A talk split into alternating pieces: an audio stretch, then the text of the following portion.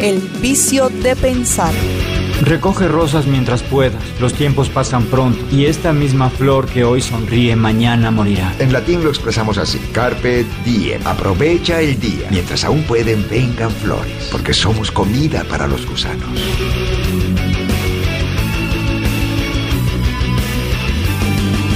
Porque no se trata de las respuestas, sino de incomodar con las preguntas.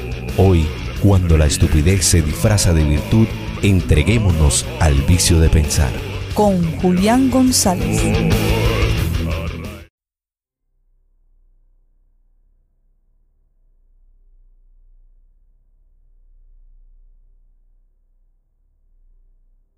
Hola nuevamente, espero que todos se encuentren bien. Me alegra mucho saludarlos hoy en el vicio de pensar, espacio para la literatura. Vamos a hacer un programa que se ha titulado Nietzsche y Baudelaire. Poesía. Lo humano demasiado humano. Vamos a compartir un primer poema de Nietzsche que se titula Hombre, presta atención. Hombre, presta atención, que dice la profunda medianoche. Yo dormía, dormía, de un profundo sueño desperté el mundo es profundo y pensando aún más profundo que el día. Profundo es su dolor, el gozo más profundo aún que el sufrimiento. Dice el dolor, pasa, mas todo gozo quiere eternidad. Quiere profunda, profunda eternidad. Ahora debo de leer un poema que se llama Yo te doy estos versos. Yo te doy estos versos a fin de que, si mi nombre aborda afortunadamente las épocas lejanas y hace soñar una noche los cerebros humanos, navío favorecido por un gran aquilón, tu memoria, semejante a las fábulas inciertas, fatiga al lector como un tímpano y por un fraternal y místico eslabón queda como pendiente de mis rimas altivas, ser maldito a quien del abismo profundo hasta lo más alto del cielo, nada fuera de mí responde. Oh tú, como una sombra de rastro efímero, oyas con un paso leve y una mirada serena los estúpidos mortales que te han juzgado amarga, estatua con ojos de jade, gran ángel con la frente de bronce. Ahora que hemos dado inicio con estos dos poemas, sobreviene la primera pregunta de, este espacio. ¿Por qué ellos? ¿Por qué Baudelaire y Nietzsche? Pues porque tienen un trabajo poético eh, muy bueno, son referentes de su época, estamos hablando del siglo XIX, porque tienen coincidencias en lo que son los temas que tratan a través de su obra artística y porque finalmente son dos autores geniales que vale la pena conocer eh, todo el tiempo. Hoy nos vamos a dedicar principalmente a disfrutar de algunos de sus poemas, de relajarnos un poco, de conocer algo de su obra, un poquito de su pensamiento, de su forma de encarar la vida, de su filosofía, por así decirlo. Y nada, en eso estamos. Lo primero que hay que decir entonces es que Baudelaire y Nietzsche son dos transgresores, y son dos transgresores porque están haciendo, primero, poesía de contenido filosófico. Entonces, sobre ese respecto debemos decir que Nietzsche hace filosofía poetizándola, mientras que Baudelaire hace una poesía de contenido filosófico. Los dos se acercan en algún momento a el mundo de, la poesía a través de su acción. Algunos temas de los que podemos encontrar y de los que podemos eh, nombrar un poco en el trabajo de estos dos autores son, primero, la autorreferencialidad, es decir, eh, los dos autores están incluyéndose de alguna manera a sí mismos en su trabajo. También aparece el asunto del amor, que es muy importante, más evidente tal vez en el caso de Baudelaire, aunque digamos que el tema del amor en Nietzsche también es una influencia grande, pero que no toca específicamente eh, su obra, solo que sí influye en las condiciones externas sobre las que él empieza a crear. Tiene por ahí un amor frustrado con Lu Andrea Salomé, que es una mujer genial, que es una mujer que vale la pena conocer también, una pensadora de su tiempo. Y bueno, digamos que esta historia mm, tormentosa de alguna manera que Nietzsche vive con Lu Andrea Salomé, pues también de alguna manera se ve reflejada en su obra. La muerte también es algo muy importante para estos artistas. La modernidad. El hecho de la modernidad es clave, es fundamental. En Baudelaire el tema de la modernidad se trata particularmente en su obra Paraísos Artificiales. Ahí también habla, entre otros temas, de de su vivencia con las drogas. La obra de Nietzsche a su vez es una obra diversa, es metafórica y literaria, en el sentido de que Nietzsche escribe mediante aforismos, que son como una especie de parábolas, como por ejemplo lo encontramos en su Zaratustra. Es una obra cargada de una belleza poética innegable para acercarse un poco a la obra de Nietzsche y de Baudelaire, hay que tener en cuenta el asunto de la interpretación. Como acabamos de mencionar, ellos escriben con un simbolismo profundo, con una carga metafórica que está llena de significados eh, muy importantes para su vida, pero también para su sociedad, para su cultura, para el momento específico en que están viviendo.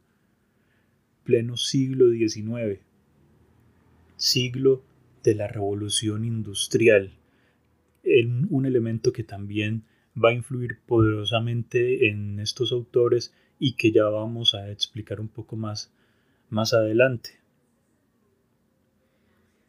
digamos que hay un, elemento muy importante que valdría la pena eh, tener en cuenta a través de todo este recorrido poético de los autores y que en palabras de Nietzsche sería la relación entre lo apolíneo y lo dionisiaco, la parte pasional y la parte racional del ser humano. Ya vamos a ver cómo estos dos autores eh, viven su vida profesional y personal eh, como una relación compleja entre estos dos hemisferios de la existencia humana.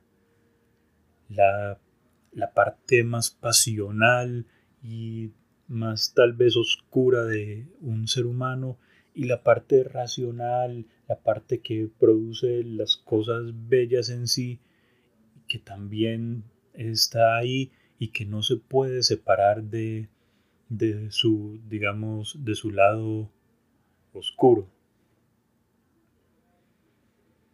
Entonces, en ese sentido podemos eh, terminar este apartado diciendo que Nietzsche y Baudelaire terminan interviniendo su cultura, es decir, su momento eh, existencial, su momento vital, en la sociedad del siglo XIX. Ahora vamos a dedicarnos un, poco a un apartado que podemos llamar el final del romanticismo. El final del romanticismo, eh, ¿en qué va? Eh, Europa es una sociedad que viene del Renacimiento, que todavía tiene algunas eh, costumbres muy arraigadas en cuanto a su forma de ver el mundo, en cuanto a una, digamos, una aristocracia terrateniente que es ampliamente valorada y todo esto lo vamos a tratar enseguida. Pero primero vamos a compartir nuevamente un par de poemas. El primero se llama Ella. Nubes de lluvia en carrera por el horizonte, proyectadas en el patio de juegos, ensombreciendo la inocencia y la alegría, pero el hielo solo quemó su alma. Nadie te dijo que ella no estaba respirando. Nadie escuchó su lamento mientras las gotas de lluvia eternamente caían por su rostro, sus manos y su espíritu, lavando los despojos de la niñez asesinada. Así situadas, ella y su soledad, entre el cielo y su silencio. Hola, soy tu mente brindándote alguien con quien conversar. Y nunca la dejo sola otra vez. Lágrimas de alegría, carcajadas de tristeza, emociones efímeras, una careta diferente para cada día de la semana, sonrisa en los labios, melancolía en el alma, hasta que un día la vida la despertó de su sueño y la condenó a vagar sin rumbo entre la luz y la oscuridad, sin respuestas, sin sentido. Así situadas, ella y su soledad, entre la muerte y la esperanza. Hola, soy la mentira viviendo por ti, así que ya puedes esconderte. ¿Por qué lloras? Un día se dio cuenta, no estaba durmiendo. Hola, aún sigo aquí y no me puedes dejar en el pasado porque soy parte de tu alma. No trates de sanarla, no está enferma, no trates de alegrarla, solo está triste, no trates de salvarla. Ella murió hace mucho tiempo. Aquí tienen un hermoso poema también de Federico Nietzsche. Nuestro siguiente poema se titula Sed non satiata. Extravagante deidad, oscura como las noches, con perfume mezclado de almizcle y de habano, obra de algún Ovi, el Fausto de la sabana, hechicera con ijares de ébano, engendro de negras medias noches. Yo prefiero la constancia, al opio, a las noches, el elixir de tu boca donde el amor se pavonea, cuando hacia ti mis deseos parten en caravana, tus ojos son la cisterna donde beben mis hastíos. Por esos dos grandes ojos negros, traga luces de tu alma. Oh demonio sin piedad, vierte sobre mí menos fuego, que no soy el estigio para abrazarte nueve veces. Ay, y no puedo, mejera libertina, para quebrar tu coraje y dejarte en las últimas en el infierno de tu lecho volverme proserpina. Aquí termina pues este poema simplemente genial de Baudelaire. Entonces, para redondear la idea del asunto del romanticismo y su final, tenemos que, por ejemplo, en un país como Alemania, veníamos de encontrar una apuesta artística a la que ellos denominaron el Bildungsroman, que es la novela de formación. Es una corriente literaria en la que se plantea la necesidad de escribir para mostrar el paso de la niñez a la adultez, de los seres humanos, de cómo se deberían formar adecuadamente para lograr eh, terminar eh, siendo hombres eh, probos, siendo hombres dignos para la sociedad de su momento. Por el lado de Inglaterra encontramos precisamente la época victoriana, la época victoriana donde se relata todo el, eh, ¿cómo diríamos? Todo el, mito tal vez, eh, por usar esta expresión, eh, de la sociedad aristocrática inglesa, de lo que significa para ellos la tierra, de la importancia que le dan a los terratenientes de apellidos nobles y antiguos, y sobre esta idea de, de abolengo, de antigüedad, de jerarquías, se construye su sociedad. También, digamos, en todo esto hay una añoranza de la vida bucólica. Más o menos sucede así en buena parte de Europa. Ya están dándose otros procesos, eh, están sucediendo nuevas cosas que van a cambiar todo esto, que van a transformar la sociedad europea de una forma nunca antes pensada, o por lo menos una forma no tan, tan drástica y tan, tan extrema como tal vez sucedió desde la época del Renacimiento. Y de aquí eh, va nuestro siguiente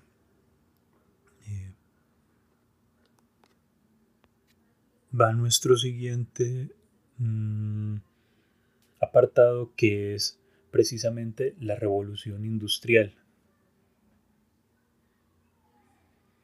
Sobre la revolución industrial vamos a hablar un poco, pero eh, para seguir con la misma dinámica con la que empezamos, vamos a compartir los dos poemas que preceden a cada pequeña charla. El primero se titula Hacia nuevos mares. Allí quiero ir. Aún confío en mi aptitud y en mí. En torno al mar abierto, por el azul navega plácida mi barca. Todo resplandece nuevo y renovado. Dormita en el espacio y el tiempo el mediodía. Solo tu ojo, desmesurado, me contempla, oh eternidad. Federico Nietzsche. Tan pronto. Ya cien veces había surgido el sol radiante o desolado en la inmensa cuba del mar, de bordes apenas perceptibles, y cien veces había vuelto a hundirse resplandeciente o sombrío en el inmenso baño de la noche. Hacía muchos días que podíamos contemplar el otro lado del firmamento y descifrar el alfabeto celeste de las antípodas, y cada uno de los pasajeros gemía y murmuraba. Parecía que la proximidad de la tierra aguijoneaba el sufrimiento. ¿Cuándo entonces, decían, dejaremos de dormir un sueño sacudido por la marea y perturbado por un viento que ronca más alto que nosotros? ¿Cuándo podremos dejar de comer carne tan salada como el infame elemento que nos lleva? ¿Cuándo podremos digerir en un asiento inmóvil? Algunos pensaban en sus hogares, extrañaban a sus mujeres infieles y agrias y a su prole gritona. Todos estaban tan perturbados por la imagen de la tierra ausente que habrían comido pasto con más entusiasmo que los animales. Finalmente se avistó una costa y al aproximarnos vimos que era una tierra magnífica, fascinante. Parecía que las músicas de la vida se desprendían de ella con vago murmullo, y que estas costas, ricas en todo tipo de vegetación, exhalaran un delicioso perfume de flores y frutos a varias leguas a la redonda. De inmediato todos se pusieron contentos, Cada cual abdicó de su mal humor. Los litigios se olvidaron, se perdonaron los recíprocos equívocos, los duelos concertados fueron anulados de la memoria, y los rencores se desvanecieron como humaredas. Solo yo estaba triste, inconcebiblemente triste, como un sacerdote a quien se hubiera despojado de su divinidad con desoladora amargura, no podía desprenderme de este mar tan monstruosamente seductor, de este mar tan infinitamente variado en su terrible simplicidad, que parece contener y representar en sus juegos ritmos, cóleras y sonrisas, los humores, agonías y éxtasis de todas las almas que han vivido, viven y vivirán. Al despedirme de su incomparable belleza, me sentía abatido hasta la muerte. Por eso, cuando cada uno de mis compañeros dijo, Por fin, solo pude exclamar, Tan pronto. Pero estaba la tierra, la tierra con sus ruidos, sus pasiones, comodidades y fiestas, una tierra rica y magnífica, llena de promesas, que no nos enviaba un misterioso perfume de rosa y almizcle, y de donde nos llegaban las músicas de la vida con amable murmullo. Charles Baudelaire En este asunto de la revolución industrial, lo primero que hay que advertir es que, como todo cambia, y como ya habíamos mencionado antes, que había una gran admiración y, un, gran ideal de la vida bucólica, de la vida del campo, ahora vamos a encontrar una migración eh, demasiado fuerte, constante, un flujo de personas que desborda las ciudades. Es decir, las personas del campo llegan a la ciudad y llegan a la ciudad en busca de mejores condiciones de vida, de una promesa de mejorar todo lo que tienen en su haber. Y bueno, esta migración masiva del campo a la ciudad va a producir una serie de descontentos sociales que van a desembocar en lo que se conoce como la barricada de París. Aquí vamos a, centrarnos un poco más en, el ámbito de Baudelaire, en, Francia, específicamente en París.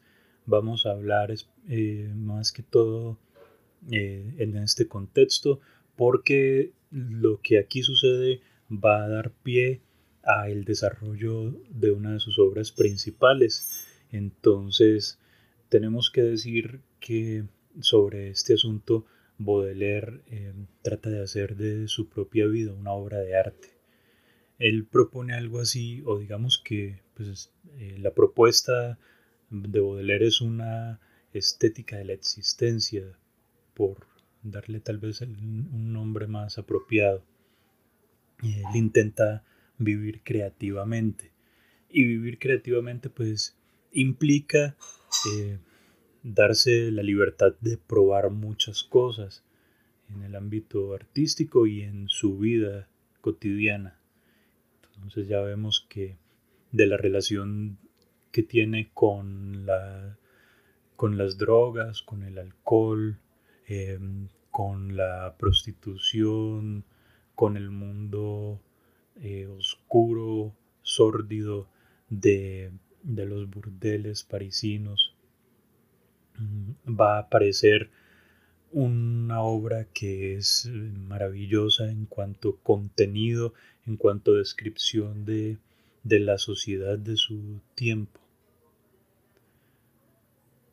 Como dijimos, eh, el problema social que crea la masiva migración hacia las ciudades eh, va a desembocar en unas revoluciones que que van a, tratar de destruir todo lo que es considerado eh, antiguo, lo viejo, em, los regímenes opresores, digamos, que todavía conservan algún rastro del feudalismo, los terratenientes, los apellidos nobles que eh, exigen un respeto impensable ya para las nuevas dinámicas sociales, en donde surge una figura que también es clave para la obra de Baudelaire, que es la obra, eh, que es, perdón, eh, la figura del miserable, del mendigo,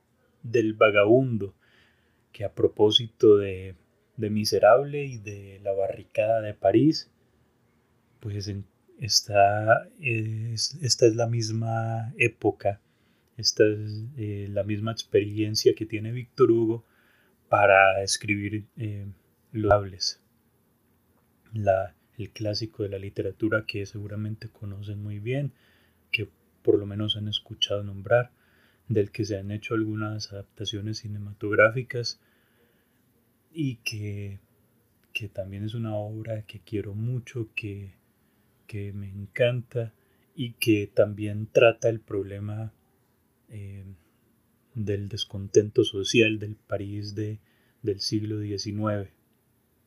Entonces, eh, todos estos cambios, toda esta transformación vertiginosa que está sufriendo la sociedad en ese momento, provoca en Baudelaire y en Nietzsche también a su manera mm, una sensación de tedio. Y eso es precisamente lo que vamos a ver en el siguiente apartado que se titula el spleen, es decir, el tedio. Vamos a empezar con el poema correspondiente. Se titula A la melancolía. No te enojes conmigo, melancolía, porque tome la pluma para alabarte y alabándote incline la cabeza, sentado sobre un tronco como una anacoreta. Así me contemplaste ayer, como otras muchas veces, bajo los matinales rayos del cálido sol. Ávido el buitre graznaba en el valle, soñándome carroña sobre madera muerta. Te equivocaste, pájaro devastador, aunque momificado descansara en mi leño. No viste mi mirada llena de placer, pasear en derredor altiva y ufana, y que cuando insidiosa no mira a tus alturas, extinta para las nubes más lejanas, se hunde en lo más profundo de sí misma, para radiante iluminar el abismo del ser muchas veces sentado en soledad profunda, encorvado, cual bárbaro oferente pensaba en ti melancolía, penitente pese a mis pocos años. Sentado así, me complacía el vuelo del buitre, el estruendo de la avalancha, y tú, inepta quimera de los hombres, me hablabas con verdad, mas con horrible y severo semblante, acerba diosa de la abrupta naturaleza, amiga mía, te complaces en manifestarte a mi alrededor y en mostrarme amenazante el rastro del buitre y el goce de la avalancha, para aniquilarme. En torno a mí respira, enseñando los dientes, la apetencia de la muerte, torturante avidez que amenaza la vida, sobre la inmóvil estructura de la roca. La flor suspira por las mariposas. Todo esto estoy, todo esto soy, me estremezco al sentirlo. Mariposa seducida, flor solitaria, buitre y rápido torrente de hielo, gemido de la tormenta, todo para ensalzarte, fiera diosa ante quien profundamente inclino la cabeza y suspirando en torno a un cántico monstruoso de alabanza, solo para ensalzarte, que con cordura de vida, vida, vida esté sediento. No te enojes conmigo, divinidad malvada, porque con rimas dulcemente te orne. Aquel a quien te acercas se estremece, oh rostro terrorífico, aquel a quien alcanzas se conmueve, oh malvado derecho, y yo aquí, Estremeciéndome balbuceo canto tras canto y me convulsiono en rítmicas figuras. Fluye la tinta, salpica la pluma afilada. Oh diosa, diosa, déjame, déjame hacer mi voluntad. Federico Nietzsche. Siguiente poema. Se titula Al lector. Afanan nuestras almas, nuestros cuerpos socavan la mezquindad, la culpa, la estulticia, el error, y como los mendigos alimentan sus piojos, nuestros remordimientos complacientes nutrimos. Tercos en los pecados, lazos en los propósitos, con creces nos hacemos pagar lo confesado, y tomamos alegres al lodoso camino creyendo en viles lágrimas enjugar nuestras faltas. En la almohada del mal es Satán Trismegisto, quien con paciencia cuna nuestro arrobado espíritu y el precioso metal de nuestra voluntad. Íntegro se evapora por obra de ese alquímico. El diablo es quien maneja los hilos que nos mueven. A los objetos sórdidos les hallamos encanto, e impávidos rodeados de tinieblas hediondas bajamos hacia el orco un diario escalón, igual al disoluto que besa y mordisquea el lacerado seno de una vieja ramera. Si una ocasión se ofrece de placer clandestino, la exprimimos a fondo como seca naranja, denso y hormigueante, como a un millón de elmintos un pueblo de demonios danza en nuestras cabezas y cuando respiramos la muerte en los pulmones desciende río invisible con apagado llanto. Si el veneno, el puñal, el incendio, el estupro no adornaron aún con sus raros dibujos el banal cañamazo de nuestra pobre suerte, es porque nuestro espíritu no fue bastante osado mas entre los chacales, las panteras, los linces, los simios, las serpientes, escorpiones y buitres, los aulladores monstruos silbantes y rampantes, en la de nuestros vicios infernal mezcolanza. Hay uno más malvado, más lóbrego e inmundo, sin que haga feas muecas ni lance toscos gritos, convertiría con gusto la tierra en escombro y en medio de un bostezo devoraría al orbe. Es el tedio anegado de un llanto involuntario. Imagina cadalzos mientras fuma su hierba. Lector, tú bien conoces al delicado monstruo. Hipócrita lector, mi prójimo, mi hermano. Charles Baudelaire como acabamos de escuchar en este poema de Baudelaire, el tedio, el spleen, la melancolía, en cierta forma la depresión, la angustia, eh, como diría Heidegger en, su momento también hablaría de la angustia, eh, haciendo un paralelo con el tedio entonces eh, vemos que este es el tema principal. De hecho, el spleen de París eh, son también llamados sus pequeños poemas en prosa. Hablan precisamente de todo esto. En la Edad Media se consideraba que la melancolía era una enfermedad que se producía por el exceso de bilis negra en esa época pues tenían esa teoría de los humores y una de las razones que, que llevaba a la gente a padecer precisamente la melancolía era, era esto.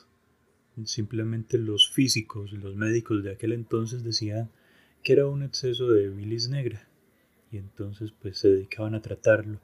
Particularmente le sucedía a los monjes eh, los monjes cuando por alguna razón tenían que apartarse de su de su vida cotidiana en el monasterio entonces mm, se veían eh, atacados por, por, esta enfermedad de la melancolía y, terminaban eh, extraña y curiosamente, más bien curiosamente, terminaban escribiendo producto de esta melancolía. Ya dijimos que eh, Heidegger también había hecho una mención, pues la, haría eh, posteriormente a Baudelaire eh, sobre la, la angustia.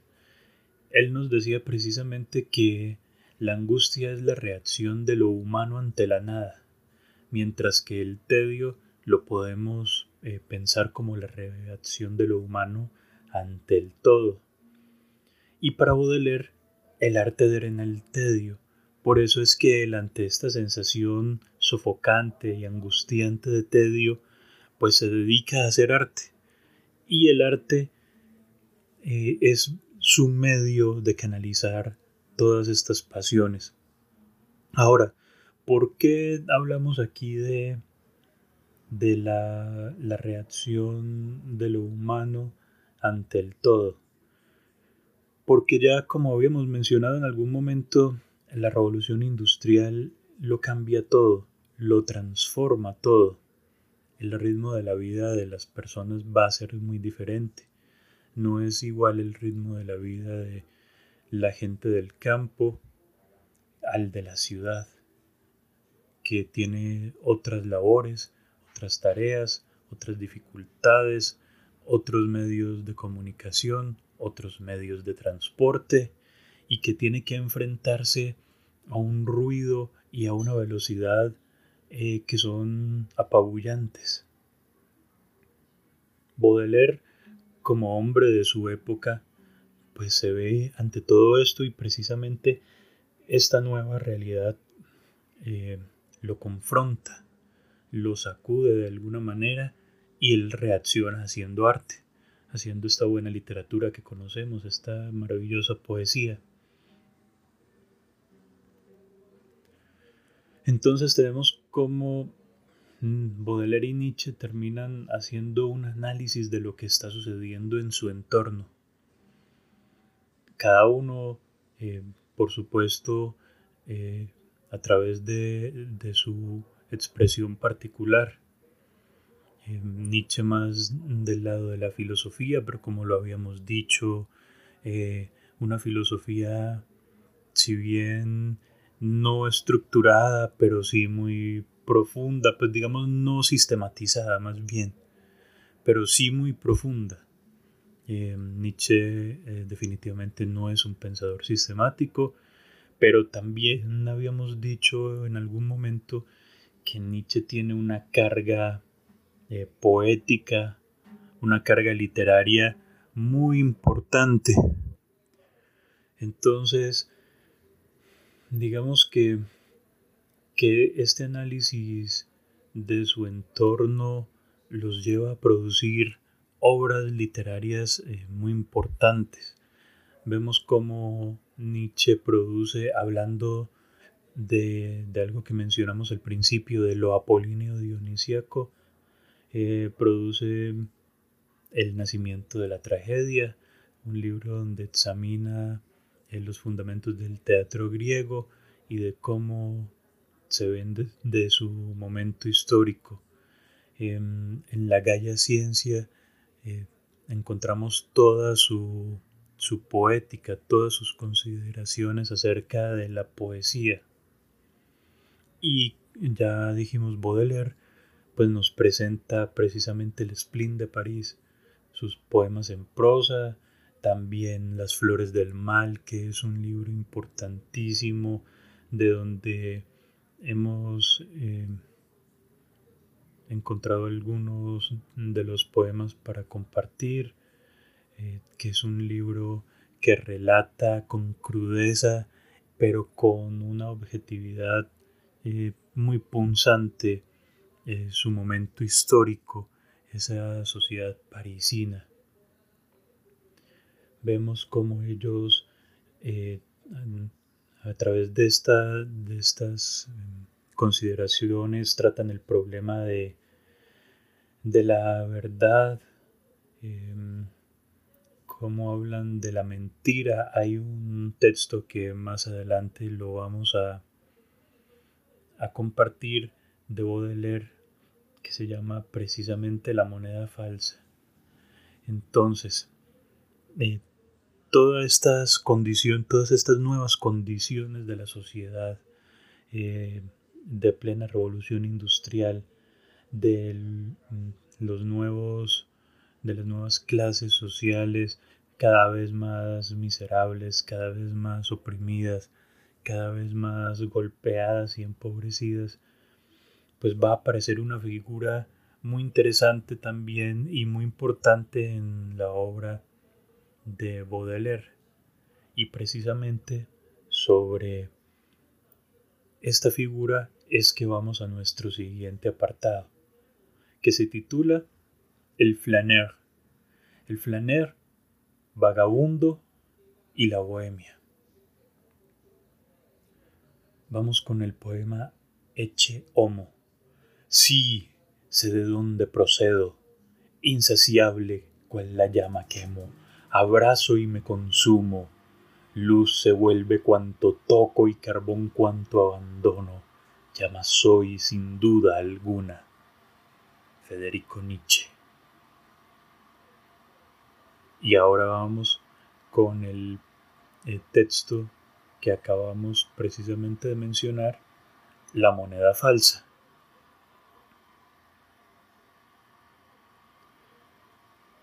La moneda falsa. Cuando nos alejamos de la tabaquería, mi amigo hizo una cuidadosa clasificación del cambio. En el bolsillo izquierdo del chaleco deslizó las monedas de oro y en el derecho las moneditas de plata. En el bolsillo izquierdo del pantalón un montón de centavos y al fin en el derecho una moneda de plata de dos francos que ha estudiado con particular atención. Singular y curiosa repartija, pensé para mis adentros. Nos topamos con un pobre que nos tendió la gorra tembloroso. No conozco nada más inquietante que la elocuencia muda de esos ojos suplicantes que encierran a la vez, para el hombre sensible que sabe leerlos, tanta humildad como reproches encuentro allí algo que se parece a la complicada profundidad emocional de los ojos de los perros que lagrimean cuando los azotan.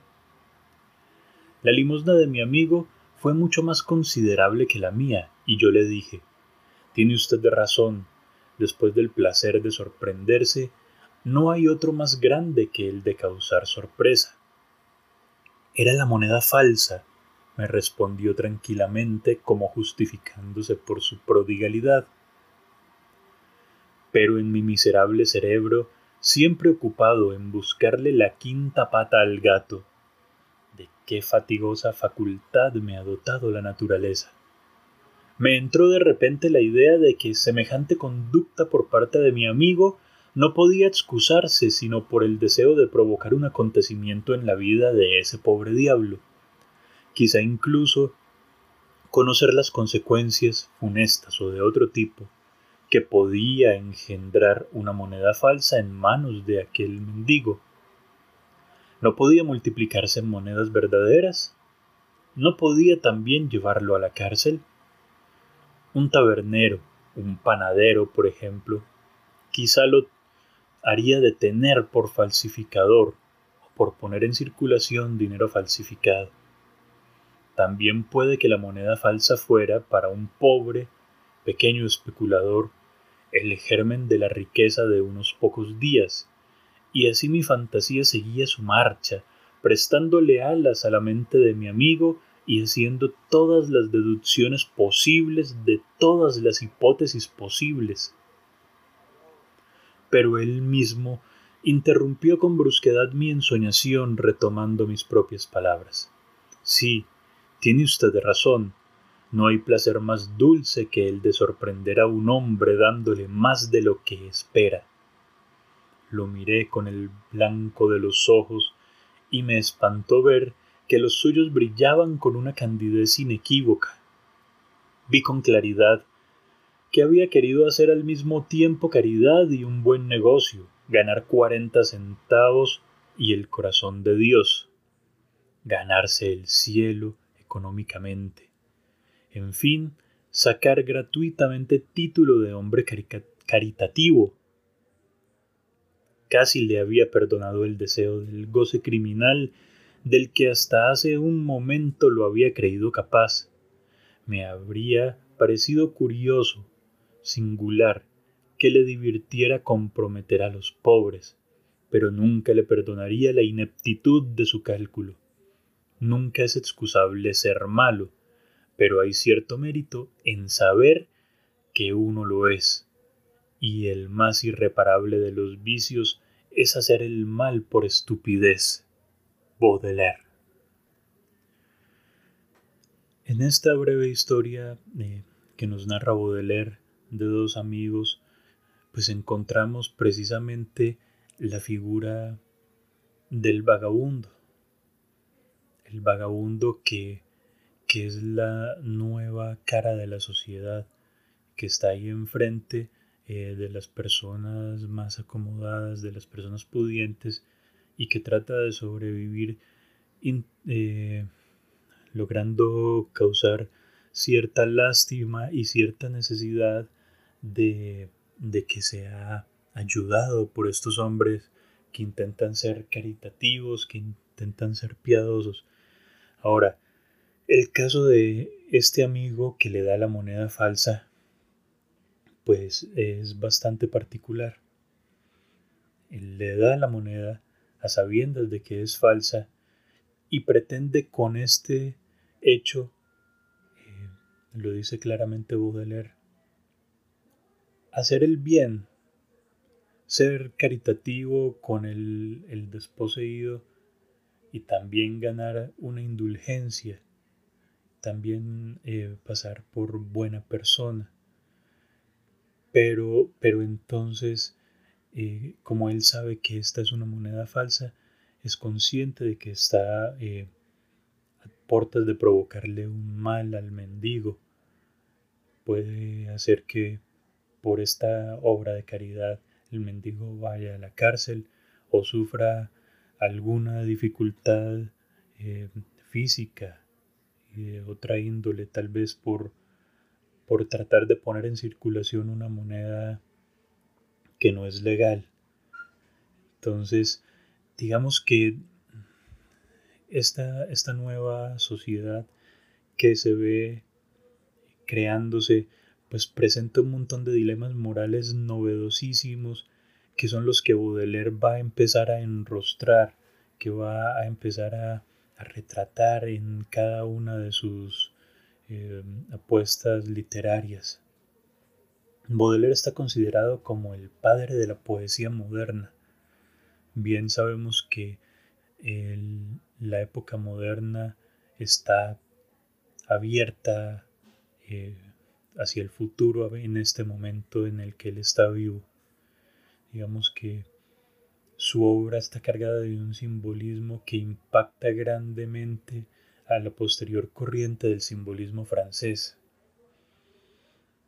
Él también eh, lo podemos encontrar como un precursor del decadentismo. Claro que pues, siendo eh, un poco más eh, laxos y también más comprometidos con, el pensamiento, podemos decir que es que Baudelaire termina siendo el padre de la bohemia, por lo menos de los bohemios no se puede pensar en la bohemia sin mencionar a Baudelaire.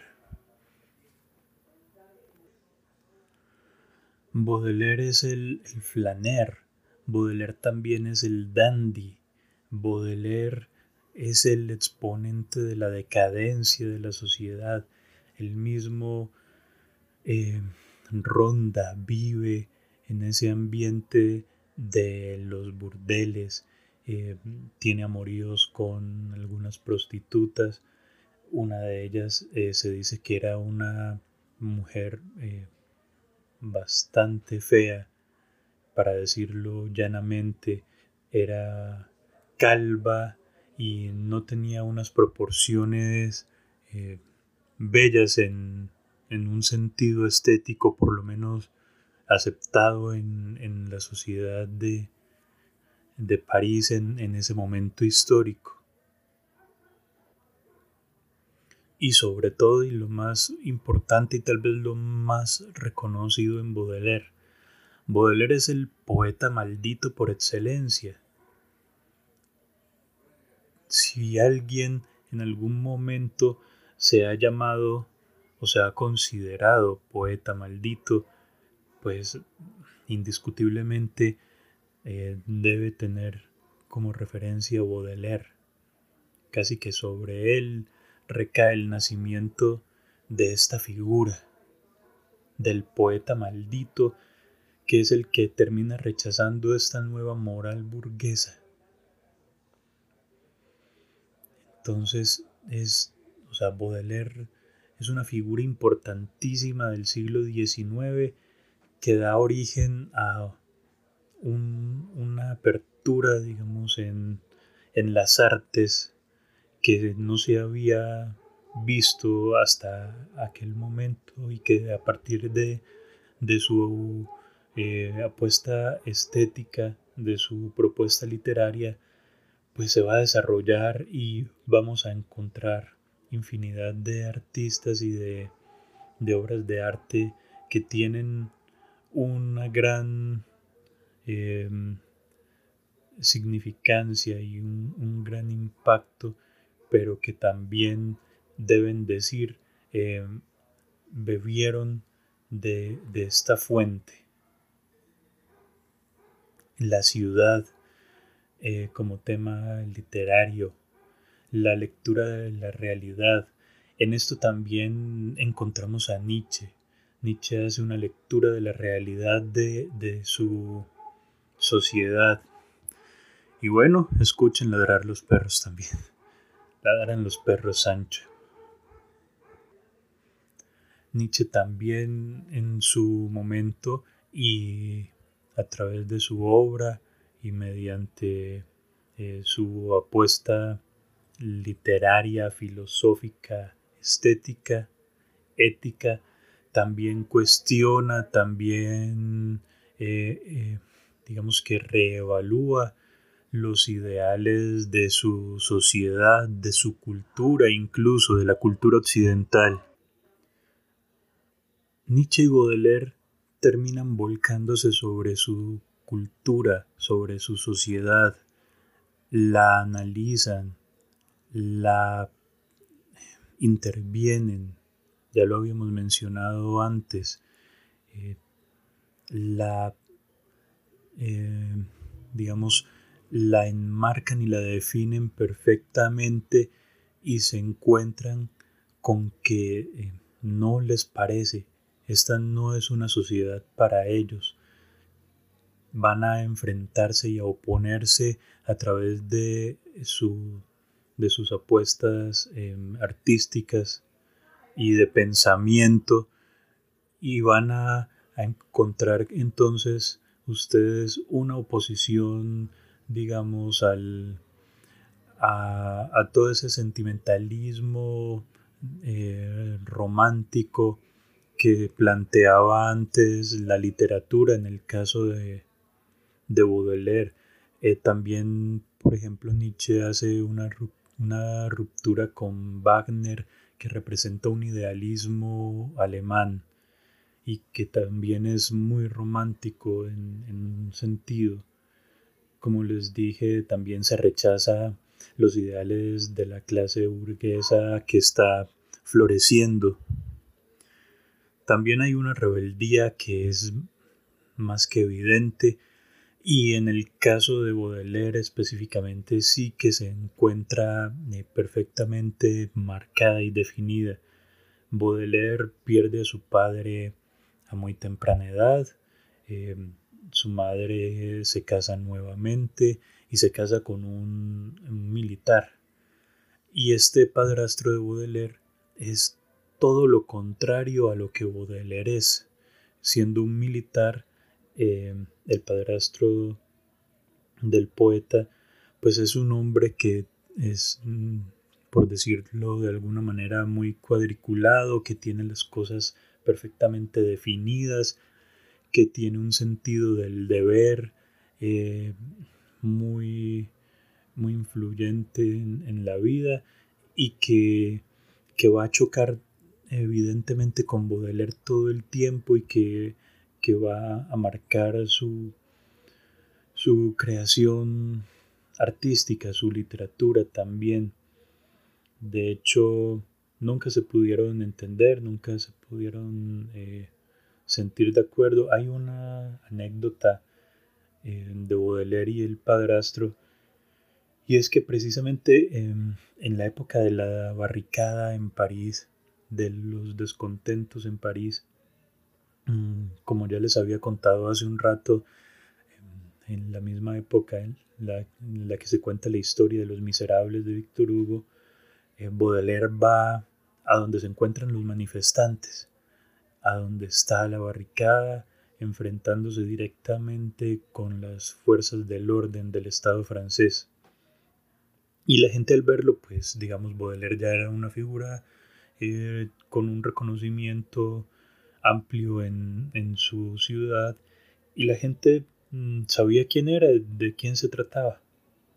Entonces los pobres, los, los obreros, los mendigos, eh, estos vagabundos que están retratados en la obra de Baudelaire precisamente se, se digamos, se exasperan, no, digamos, se ponen eh, exultantes de alegría porque Baudelaire está allí y Baudelaire está haciendo un acto de presencia seguramente para apoyarles y empieza y tal vez en algún momento alguien dice eh, qué bien, Baudelaire, que estás aquí con nosotros, con los pobres, con la gente del pueblo, estás de nuestro lado. Y Baudelaire siendo el rebelde y el contestatario y el desencantado de la vida y de la sociedad que lleva en ese momento, dice, no, un momentico, yo vine acá para ver si me encuentro a mi padrastro y le pego un tiro en la cabeza.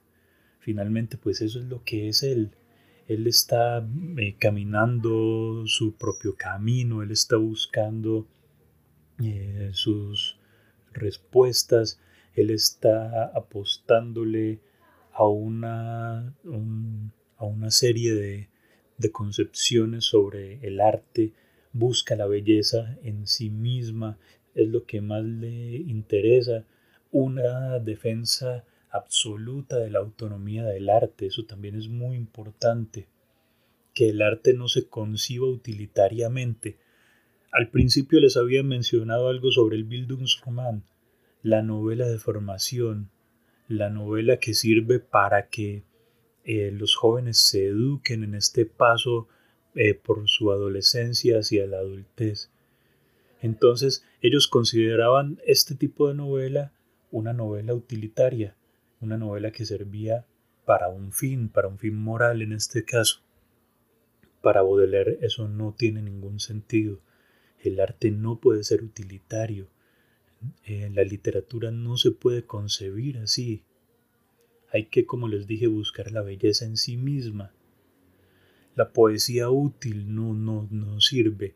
La poesía útil eh, es la poesía que describe la forma en la que se deben eh, hacer las cosas, eh, la forma en la que se deben comportar las personas, pero no. La, incluso la poesía, en este caso, comprometida como una, con una causa. Digamos que si Baudelaire va a la barricada y, y, cuando le dicen que qué bien que él está apoyándolos y él dice, sí, claro, es que yo vengo acá porque es que eh, como artista yo estoy comprometido con esta lucha social y debo... No. Él no lo va a hacer y él no lo hace porque le parece que es que el arte no está para esto. El arte va a buscar a la belleza en sí, la belleza por la belleza misma. Por eso él dice, no, yo vengo aquí es a buscar a mi padrastro, a ver si le puedo pegar un tiro. A eso es a lo que a él, a él eh, a lo que a él apunta, a, hacerse su propio camino, a buscar eh, todo lo que él necesita encontrar para desarrollar su arte. Entonces vemos cómo el, el asunto de la realidad del pobre, del, del que está atacado por, por, la miseria, se vuelve también un personaje eh, vital en, en, el arte de Baudelaire, pero para retratar su sociedad, para retratar la vida que a él le toca ver y la vida que él debe vivir, pero no para hacerse partícipe de una causa y abogar por ella. Entonces, dejando atrás un poco la figura del vagabundo, aparece también otra figura fundamental, una figura que él mismo va a encarnar, que es la figura del dandy. Ya veremos cómo él mismo eh, nos, nos describe específicamente qué es un dandy. Por el momento vamos con un parágrafo de Humano demasiado humano de Nietzsche, que se titula En favor de los ociosos. Como signo de que la estimación de la vida contemplativa ha decrecido, los eruditos de hoy en día compiten con las personas activas en una especie de goce precipitado, de modo, por tanto, que parecen estimular más esta manera de gozar que la que propiamente les conviene y es en efecto de mucho más goce. Los eruditos se avergüenzan del otium, del ocio, pero noble cosa son el ocio y la ociosidad. Si la ociosidad es efectivamente la madre de todos los vicios, hállase así pues en la vecindad más próxima de todas las virtudes. La persona ociosa es siempre mejor persona que la persona activa. No creáis, sin embargo, que con ocio y ociosidad estoy aludiendo a vosotros. ¿Eh, holgazanes? Hasta aquí el parágrafo número 284 de Humano demasiado humano, que se conoce como en favor de los ociosos. Ahora vamos con precisamente un texto de Baudelaire eh, que se encuentra en El pintor de la vida moderna. El capítulo número 9 precisamente habla de el dandy, se titula El dandy. Vamos ahí. El dandy el hombre rico, ocioso y que incluso hastiado no tiene otra ocupación que correr tras la pista de la felicidad. El hombre educado en el lujo y acostumbrado desde su juventud a la obediencia de los demás hombres, aquel en fin que no tiene más profesión que la elegancia, gozará siempre en todas las épocas de una fisonomía distinta, completamente aparte. El dandismo es una institución vaga, tan extravagante como el duelo, muy antigua, ya que César, Catilina, Alcibiades nos ofrecen tipos deslumbrantes de ella, muy general, ya que Chateaubriand la ha encontrado en los bosques y en las riberas de los lagos del Nuevo Mundo. El dandismo, que es una institución al margen de las leyes, tiene leyes rigurosas a las que están estrictamente sometidos todos sus súbditos, sean cuales fueren, por lo demás, la fogosidad y la independencia de su carácter.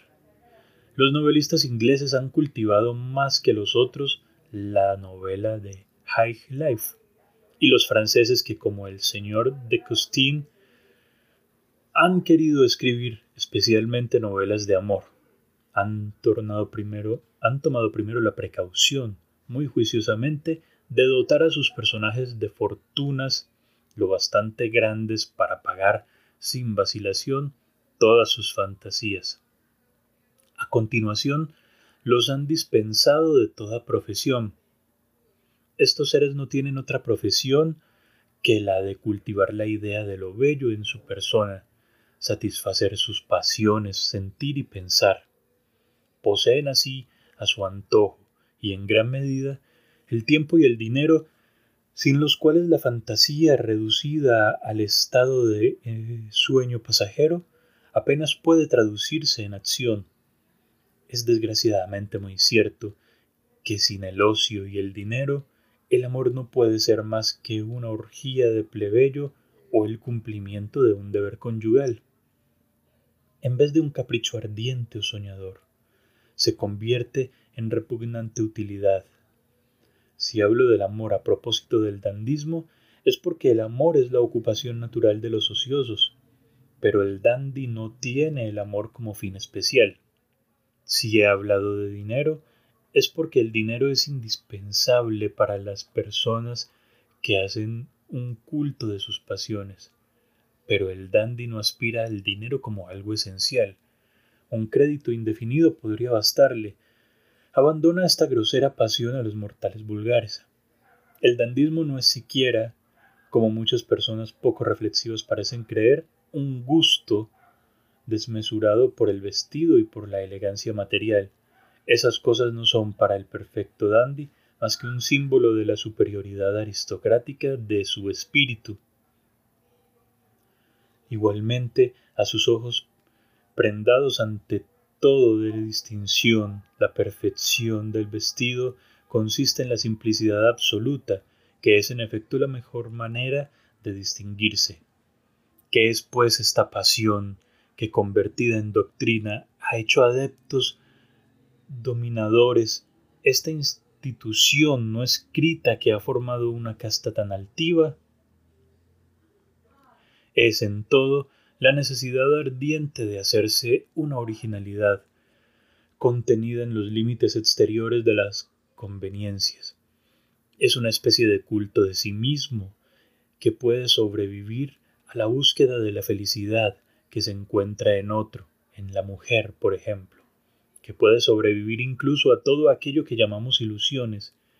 Es el placer de sorprender y la satisfacción orgullosa de no sorprenderse nunca. Un dandy puede ser un hombre hastiado, puede ser un hombre doliente, pero en este último caso sonreirá como el lacedemonio bajo la mordedura del zorro. En ciertos aspectos, el dandismo limita con el espiritualismo y el estoicismo, pero un dandy nunca puede ser un hombre vulgar.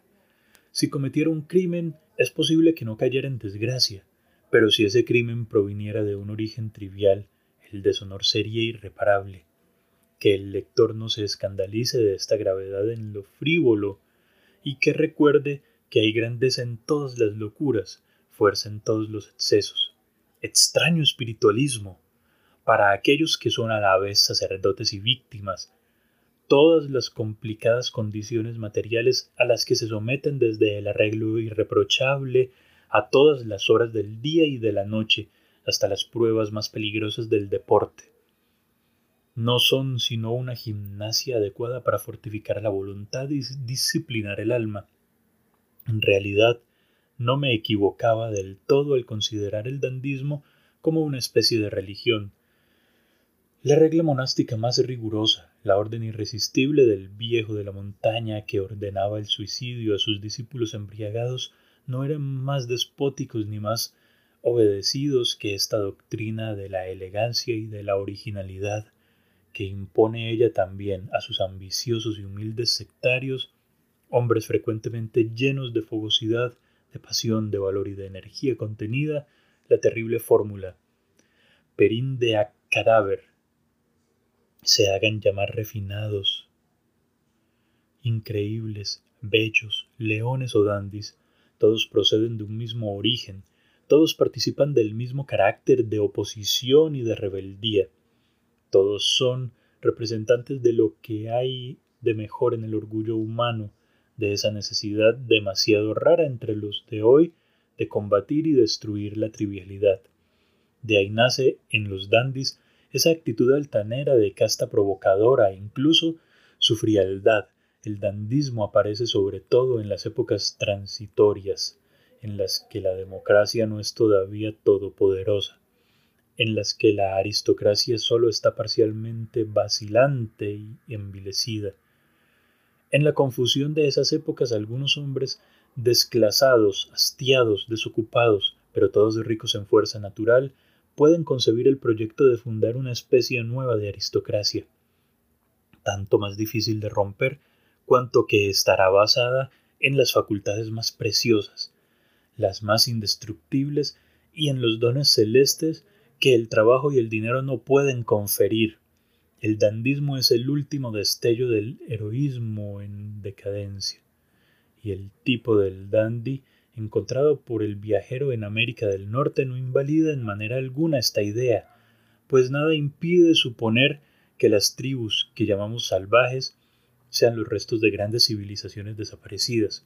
El dandismo es un sol poniente, como el astro que declina es soberbio, sin calor y lleno de melancolía. Pero, ay, marea creciente de la democracia que invade todo y que nivela todo ahoga día a día a esos últimos representantes del orgullo humano y derrama odas de olvido sobre las huellas de esos prodigiosos mirmidones. Los dandis se hacen cada vez más raros entre nosotros, mientras que entre nuestros vecinos en Inglaterra el Estado social y la Constitución, la verdadera Constitución, la que se expresa por las costumbres, dejarán todavía largo tiempo un lugar a los herederos de Sheridan, de Brummel, y de Byron, si es que se presenta alguien digno de ellos, lo que ha podido parecer al lector una digresión no lo es. Las, las consideraciones y las ensoñaciones morales que surgen de los dibujos de un artista son, en muchos casos, la mejor traducción que el crítico pueda hacer de ellos. Las sugestiones forman parte de una idea madre y mostrándolas sucesivamente se les puede hacer adivinar. Necesito decir que el señor G, cuando bosqueja uno de sus dandys sobre el papel, siempre le proporciona carácter histórico legendario, incluso me atrevería a decir, si no se tratara del tiempo presente y de cosas generalmente consideradas como frívolas. Precisamente esa ligereza de paso, esa certeza de maneras, esa simplicidad en el aire dominante esa forma de llevar un traje y de guiar un caballo, esas actitudes siempre tranquilas, pero que revelan fuerza, es lo que nos hace pensar cuando nuestra mirada descubre a uno de esos seres privilegiados en quienes lo bonito y lo temible se confunden tan misteriosamente. Este es quizás un hombre rico, pero con mayor seguridad un Hércules sin empleo. El carácter de belleza del dandy consiste sobre todo en el aire frío que proviene de la inquebrantable resolución de no emocionarse. Se diría un fuego latente que se deja adivinar, que podría pero que no quiere irradiar. Eso es lo que, en estas imágenes, está expresado perfectamente. Charles Baudelaire, capítulo 9 del pintor de la vida moderna, el dandy. La experiencia del dandismo creo que nos queda eh, perfectamente clara después de este texto totalmente, em, digamos, prolífico y muy eh, esclarecedor sobre lo que es el dandy. Un tipo que se gasta mm, su dinero precisamente en, en ser un hombre bello, en ser un hombre de mundo, un hombre que conoce de placeres. Y el dandy se dedica a enamorar mujeres, a encontrar mujeres y enamorarlas. Es como el que persigue la presa, pero una vez la tiene, pues debe pasar a la siguiente.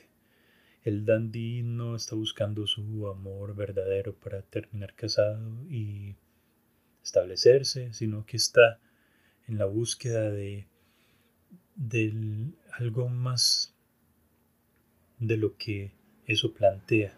Ya Baudelaire lo decía, generalmente el dandy es un hombre rico, pero es un hombre rico que no está atesorando riquezas, sino que las invierte en él mismo. En, en un café, en esa época los cafés pues eran los lugares donde eh, las señoritas eh, de clase alta, las hijas de los nuevos industriales, de, de los nobles, iban a, a, pasar las tardes y los caballeros, los dandies, iban a cortejarlas, a tratar de enamorarlas.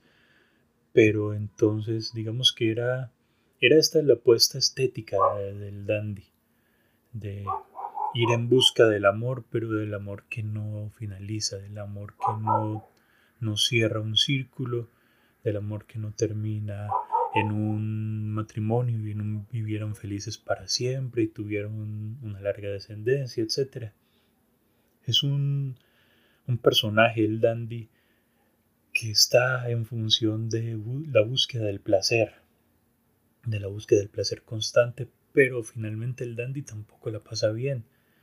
Ya vemos cómo nos dice que tiene que hacer ciertas eh, cosas que son consideradas sacrificios, que no puede tener una vida normal como la de las otras personas, que está todo tiempo cuidando su apariencia, cuidando la forma en que la sociedad lo ve. Entonces, también es un, personaje vital en la obra de Baudelaire. En ese sentido, Nietzsche también tenía posiblemente algo de dandy en sus escapadas a Italia. Era un hombre también, digamos que se cuidaba y de, verse bien, de estar presentado y, también se entregaba en gran medida al disfrute, el goce de los placeres. Ese era Nietzsche también después de un arduo trabajo em, sobre sus escritos filosóficos, pues se entregaba por épocas al, goce del placer. Entonces, el, el asunto del dandy también nos hace pensar en el problema del tiempo, el tiempo moderno, que es un tiempo que está siendo transitorio constantemente. Es un tiempo que, que no, no se puede eh, sostener, que no podemos asir, no podemos eh, tomar y enmarcarlo porque una vez llega el instante ya se ha ido. Entonces, el dandy también plantea la necesidad de, de buscar nuevas experiencias, de no permitir que el tiempo pase y no pueda hacer algo nuevo, no pueda hacer algo diferente. El dandy, digamos, si va a tomar un café, no puede estar pensando en que va a tomar un café todo el tiempo en el mismo lugar, porque el tiempo de la modernidad es un tiempo fugaz, es más efímero de lo que realmente podríamos considerar. Eh, es como hoy. Hoy el tiempo o la experiencia del tiempo es fugaz, es, es transitoria, se nos escapa, eh, nos sobrepasa nos está dejando constantemente atrás. Por eso necesitamos eh, encontrar la manera de permanecer en el tiempo. Por eso eh, hoy encontramos en las redes sociales una forma de, estar todo el tiempo prendidos del instante. Entonces tuiteamos, entonces colgamos una foto en Instagram, entonces eh, ponemos una historia en el Facebook, por eso estamos enviando constantemente estados de WhatsApp y así con todas las redes sociales que hayan. Porque necesitamos sujetarnos, el sujeto moderno, el sujeto es, está sujeto precisamente al instante, pero se sujeta al instante que ya pasó. Mientras yo estoy diciendo esto, el instante ya se ha ido. Entonces todas las palabras que les estoy mencionando, aunque van a quedar aquí grabadas, guardadas eh, por algún tiempo indeterminado, pues son palabras que ya, ya se fueron, que ya se fueron y que solamente vamos a encontrar una copia eh, electrónica mm, de lo que estoy diciendo en el momento. Ese es el problema del, de la modernidad. Por eso el spleen, por eso el tedio, por eso la dificultad de Baudelaire porque tanta modernidad, tanta velocidad, tantas experiencias nuevas por probar, lo sobrepasan, lo sobrecogen, lo subyugan, lo descentran, lo desotran. Eh, digamos que la modernidad nos desotra, o sea, hace que el otro, el otro se pierda, se pierda, así como se pierde de alguna forma el yo, la mismidad y la otredad se diluyen en esta experiencia de la modernidad. Por eso es que podemos decir que Baudelaire y Nietzsche hacen filosofía del presente, de su presente. Y como vemos ahora, y esta es una de las apuestas de este espacio, es que podemos volver a pensar en nuestro presente eh, la filosofía que a través de la obra poética, de la obra literaria, Baudelaire y Nietzsche nos presentan.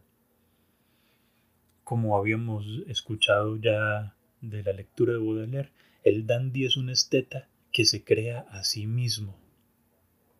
Eh, para ponerlo en palabras de Richard Rorty, diríamos que se describe o se narra, o mejor, hace un esfuerzo redescriptivo. También tenemos que decir que pues es una búsqueda honesta. Digamos que hay belleza en crearse a sí mismo y que crearse a sí mismo también puede representar y puede llevar implícito un propósito ético. Y pues eso no está mal. Eh, aunque empezamos a pensar en, en, el tema de la belleza por sí misma, de del amor como una presa elusiva y de una vez atrapada pasar a la siguiente, pero digamos que es lo que marca su momento. Hoy también tenemos nuestros dandies y, y nuestras ilusiones y nuestra forma loca y desesperada de asirnos al tiempo que se nos escurre como arena entre los dedos. Pero digamos que, eso es lo que hay para, para este momento del siglo XIX, para, da, para, para el dandy, para Baudelaire y para Nietzsche. Pues sí, Baudelaire es el dandy también, el dandy por excelencia, Baudelaire es el flaner, es el vagabundo, es el poeta maldito, Baudelaire es el padre de la poesía moderna, Baudelaire es Baudelaire, o sea, es una categoría prácticamente en sí mismo. Baudelaire nos muestra que el cambio constante eh, también se termina convirtiendo en una tradición y finalmente la tradición y, y la calma y la pasividad pueden generar un spleen, un tedio, un hastío. Entonces, no sé, me parece que la invitación de, de las obras em, de Baudelaire y de Nietzsche, de Nietzsche y de Baudelaire, es precisamente a, pensar y a recordar que, que la vida eh, es, es, precisamente, es necesariamente un ejercicio permanente de sus posibilidades. La vida está llena de un montón de cosas que, que tenemos enfrente y que tenemos que explorarlas y que tenemos que ir por ellas.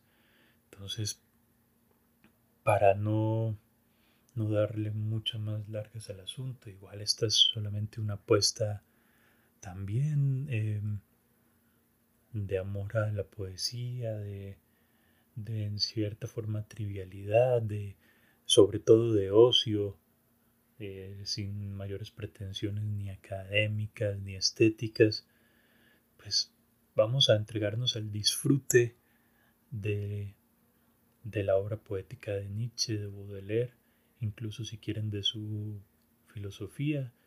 Vamos a pensar un poco en ese juego de palabras en ese simbolismo que nos plantean estos dos grandes autores, estos dos referentes para la cultura eh, en la historia de, la humanidad.